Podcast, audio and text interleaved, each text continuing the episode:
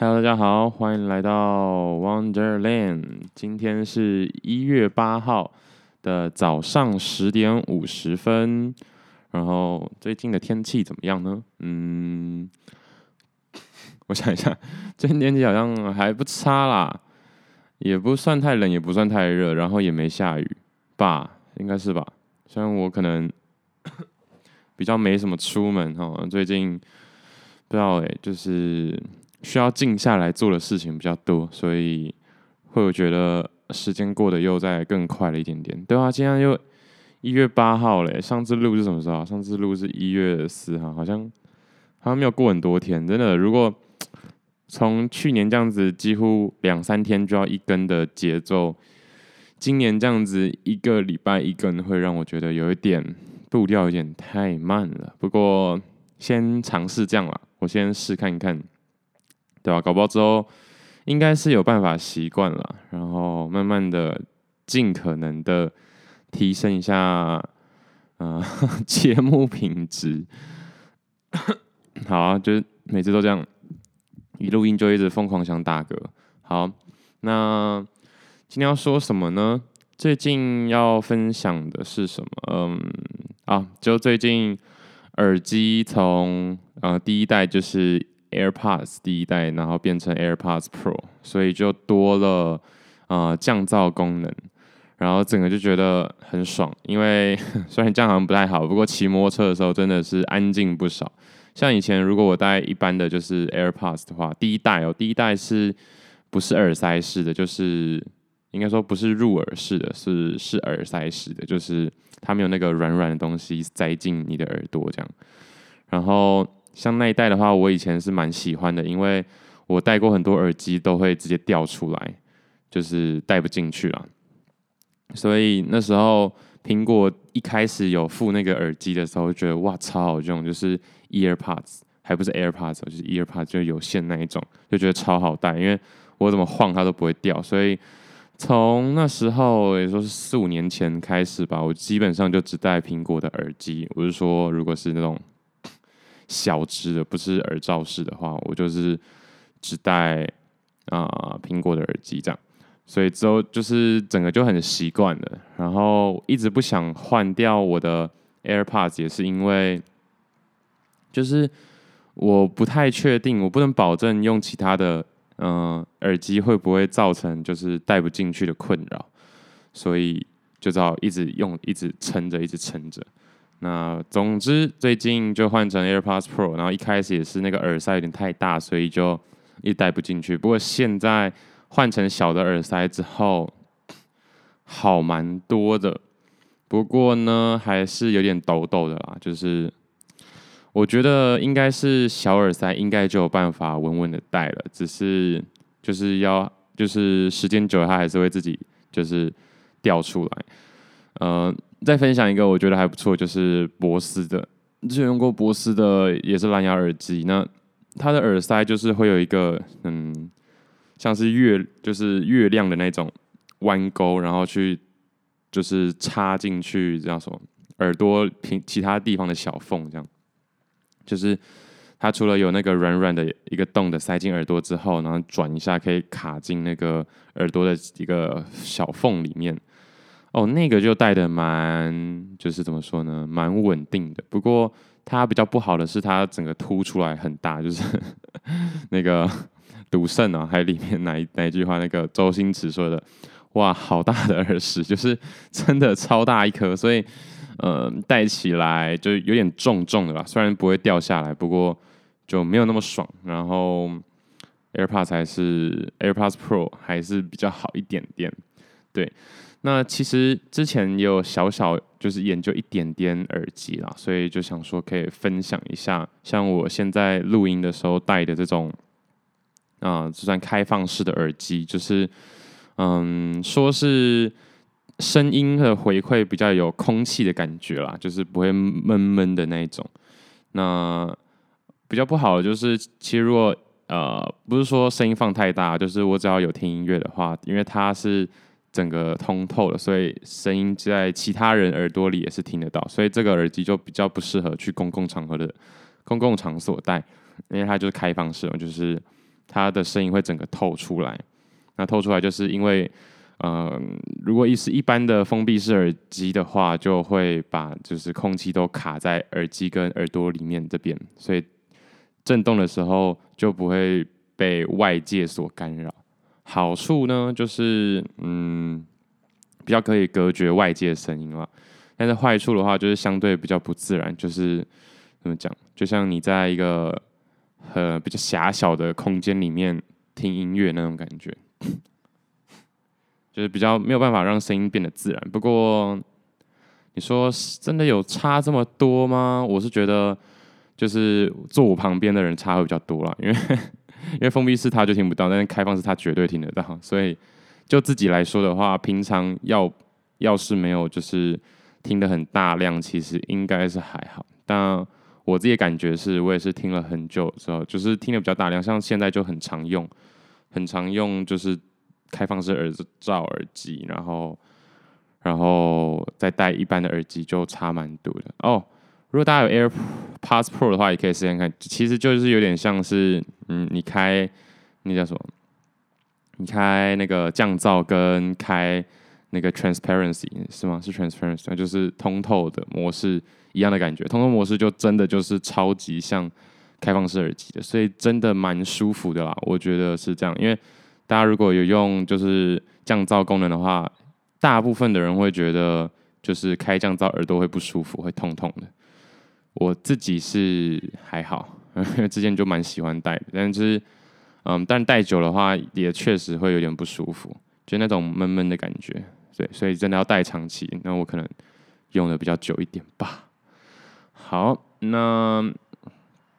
今天的主题是明天你好哦，下面有这首歌还蛮好听的哦。那为什么会选这个主题呢？其实我也不知道。就总而言之，刚跨个年嘛，然后虽然就 Podcast 来说的话，感觉去年一整年是颇有进展，但是前几天我就突然觉得，干真的，我二零二一其实真的没做过什么事情。但是，在呃网络世界上或者是虚拟世界上，我可能已经留下了不少的脚印。但实际这个世界呢，真的是被迫停摆了非常多。然后，嗯，就是又陷入了一点点的叫那种那种忧愁感。但总而言之，我觉得现在长大的感觉就是不要花太多时间在。Dwelling 就是就是陷在那种情绪里面啊，如果觉得那样子真的不好的话，再赶快想想自己想要变成什么样子，然后马上做出改变。我觉得这样会更有效率一点点，也是为自己好啦。然后下面这首歌真的蛮好听的，我其实就是只是想要多分享这首歌而已。嗯，哦，就是。我自己感觉啦，回到 拉回到那个耳机的问题，因为看到我的那个就是就是就是我的大纲嘛，不是大纲，就是 Q 的东西上面有写，就是为什么我耳朵是这么容易把耳机挤出来？我不知道其他人是怎样诶、我觉得我认识的大部分的人啦，都是觉得那种入耳式的，就是 AirPods Pro 的这种，前面有一个软软的这种耳机呢，是很好戴的。就是戴了之后基本上不会掉下来，但我就是会一直掉下来。然后后来就是玩了一下之后，发现我只要吃饭的话，我绝对会喷出来。就是好像是因为我就是下颚在动的时候，那个耳朵会一直跳来跳去，所以耳朵就会一直做出一个挤的动作，然后就把耳机挤出来了。所以真的蛮困扰的啊，就是蓝牙耳机最好就是没有线嘛，没有线，所以你在吃东西或是。你面前需要有什么动作的时候，就不会被线干扰到啊。结果吃饭的时候又只能戴有线的话，确实蛮蛮困难的。不过现在就是换小一点耳塞，整个情况都好一些了啦。只是不知道诶，改天想要去试看看那种专门的耳机店，看看有没有各式各样不同的耳塞可以。可以可以去找我的耳朵这样子，应该是有这种服务了，不过大部分大部分都是没有。然后现在我突然想到一个以前很好笑的一个故事，就是忘记那是红米吗？还不知道，反正就是也是很久喽，四五不止，可能是我高中还刚上大学的时候的年纪，然后那时候就是很疯耳机，我啦，我自己很疯耳机，就是什么耳机都想听一下，然后都想要去试看一看。当然就是预算有限，所以不可能都买下来。但是我确实是从国小的时候就对耳机有种莫名的欲望，对，然后就买了一些杂七杂八耳机，然后踩雷非常多，以至于后来我认真觉得耳机这种东西绝对不能买便宜的，绝对不能，真的差很多。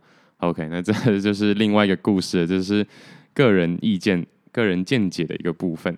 那我那时候就去百货公司试耳机嘛。那我试耳机的时候，就是都是挑那时候啦，那时候都是挑耳塞式，就是 EarPods 那种，就是没有软趴趴的那种细胶的东西去塞，去塞耳朵的。那，嗯，但是我后来觉得，其实还是有差那个服帖感跟就是，嗯，降噪的功能，它不是完全的，它不是专门的降噪功能，可是。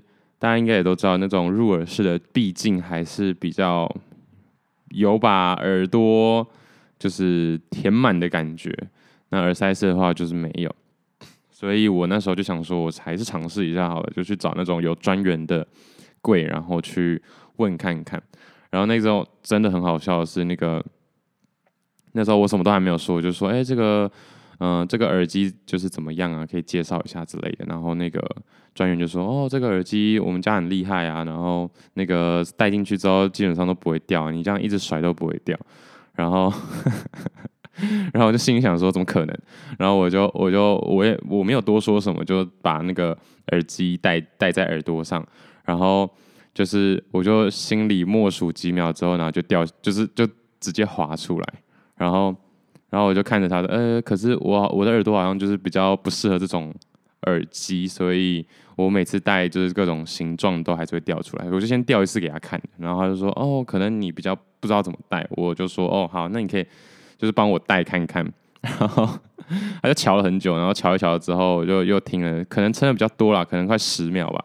真的是就这么夸张，然后就滑出来了。然后说：“哦，没关系，我再来帮你一次。”然后到最后就是 跟我戴隐形眼镜就是九成像，就是大家都帮我塞塞耳机。然后对，后来就放弃了。然后我想说，呃，可能我耳朵真的跟大家不太一样。然后就就是因为都不欢而散了，就是蛮尴尬的离场这样子。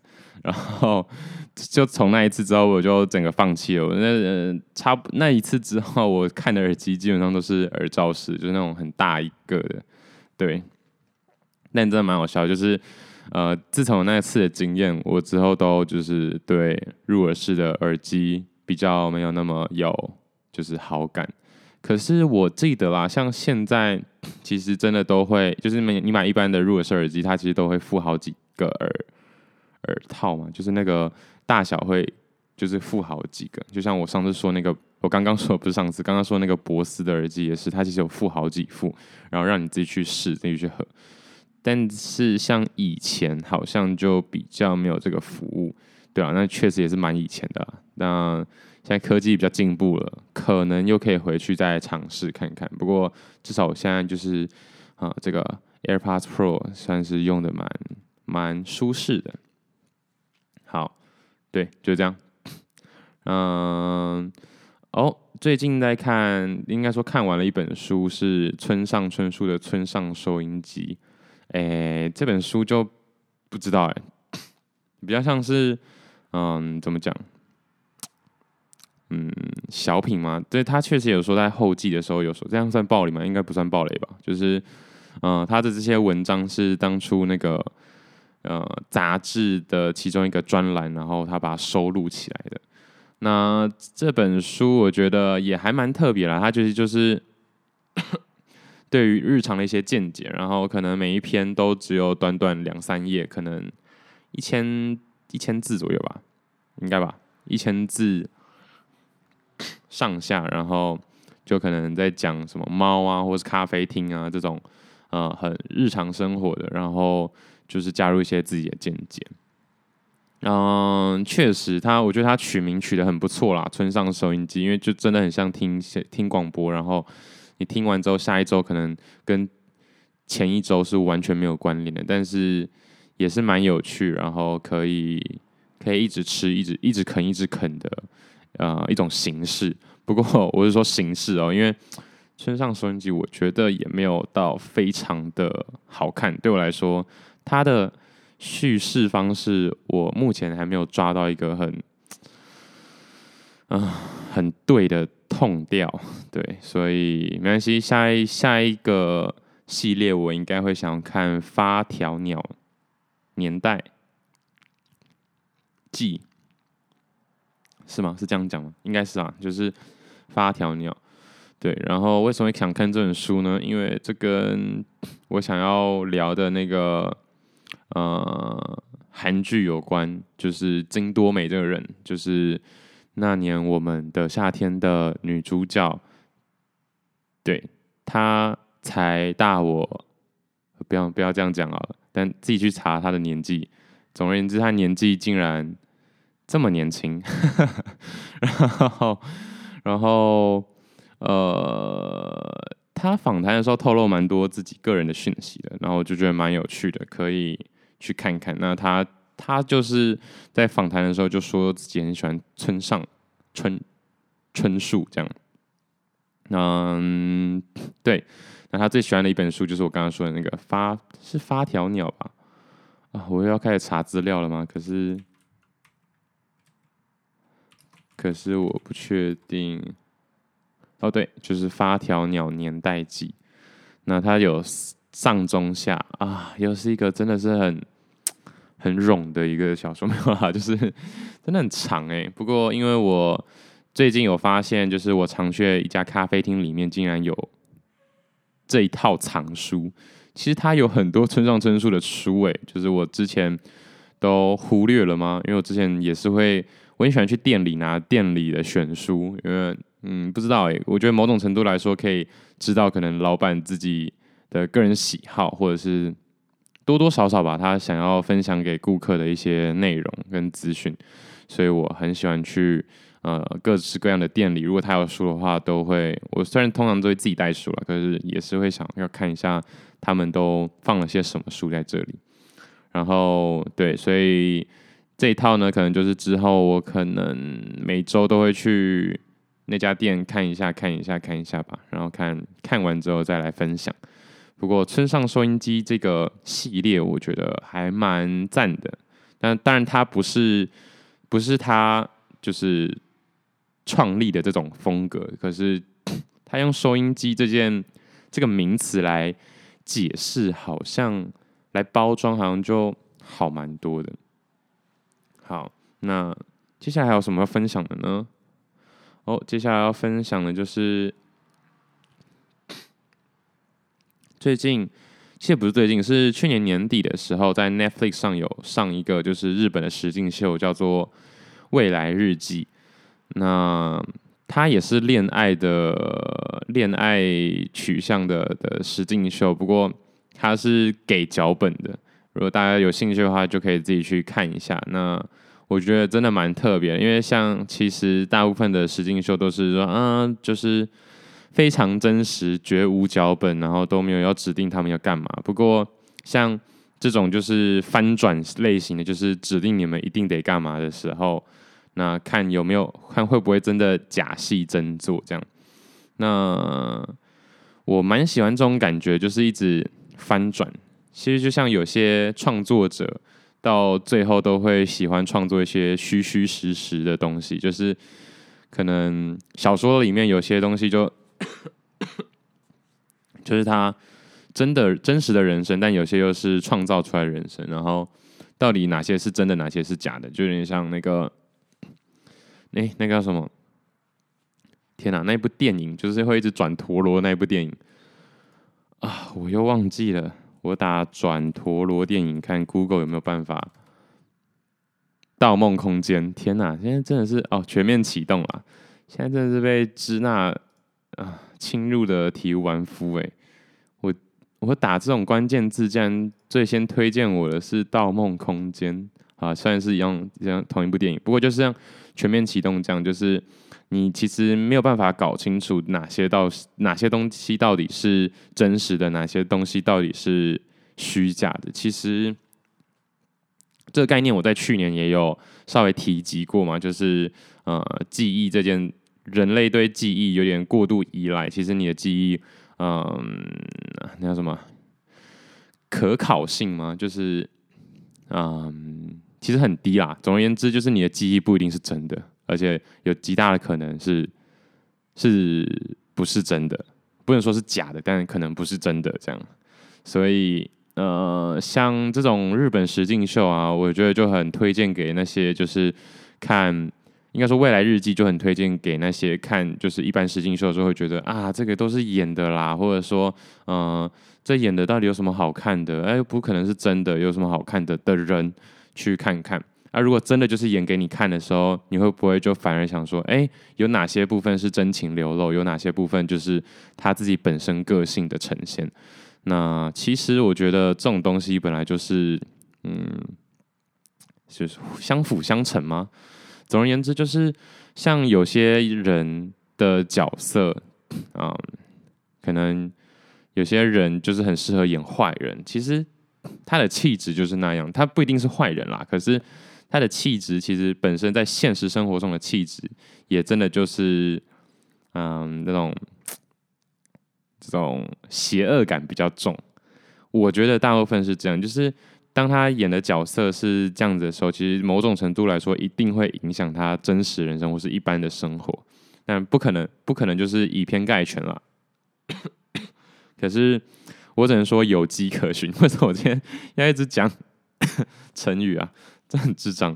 我就想到成语就觉得很好笑，因为就是最近有一些事情，就是可能都要请我就是做一些评论。然后就是我觉得做评论的时候，我就会很想用就是四字，不管是成语还是四字真言去去形容。然后。但是通常我都是形容的有点北蓝，不是不是那种真的认真的，但也是蛮好笑的。好好拉回来，OK，所以就是嗯、我举一个例子好了，最近想到的，因为那个什么《华灯初上》出第二季嘛，然后其实我还没看，但是就是会一直想要猜第三季的东西。那我觉得大家不知道有没有去。关注一件事情，就是我如果没记错的话，我要来查一下，求证一下。我真的很怕说错话，呃，说错话还是没差啦，但就是尽量不要说错话。好，我来查一下哦，大家等我一下哈。啊，我又拉到什么东西？OK，好，就是如果我没记错的话。华灯初上，哎，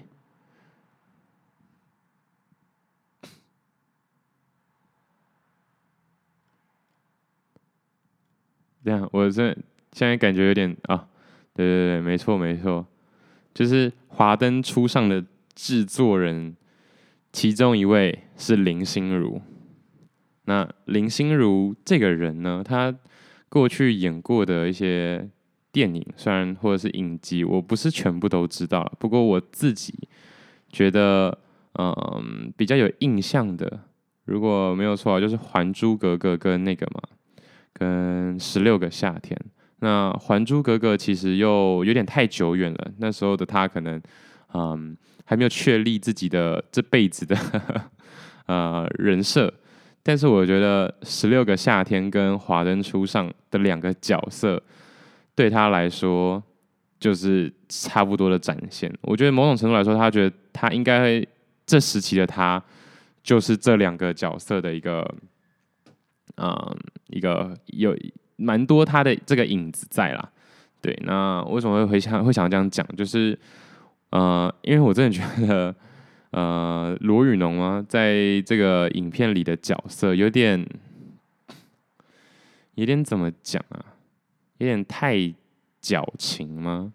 啊、这种矫情的感觉是有点太好了，就是那种大剌剌，但是又很带感情的这种人设，其实在现实生活中算是一个非常加分的项目吧。如果我没有错，因为就是嗯、比较没有心机，然后又就是很重情重义这种人设，然后就是又又算是理性，因为他毕毕竟是妈妈桑嘛，这种这种人设在现实生活中是算是有 A 吧。就是 成等等级上应该是有 A，对，然后他又是制作人之一，所以我自己感觉啊，我猜我觉得罗雨侬应该不是，但如果被打脸就没差，呃，好，不要不要这样讲好吧，就是就是嗯，而且林心如自己制作的这种东西，感觉他就是又更包装自己的角色，我觉得是这样啊，就是你看，相较于其他。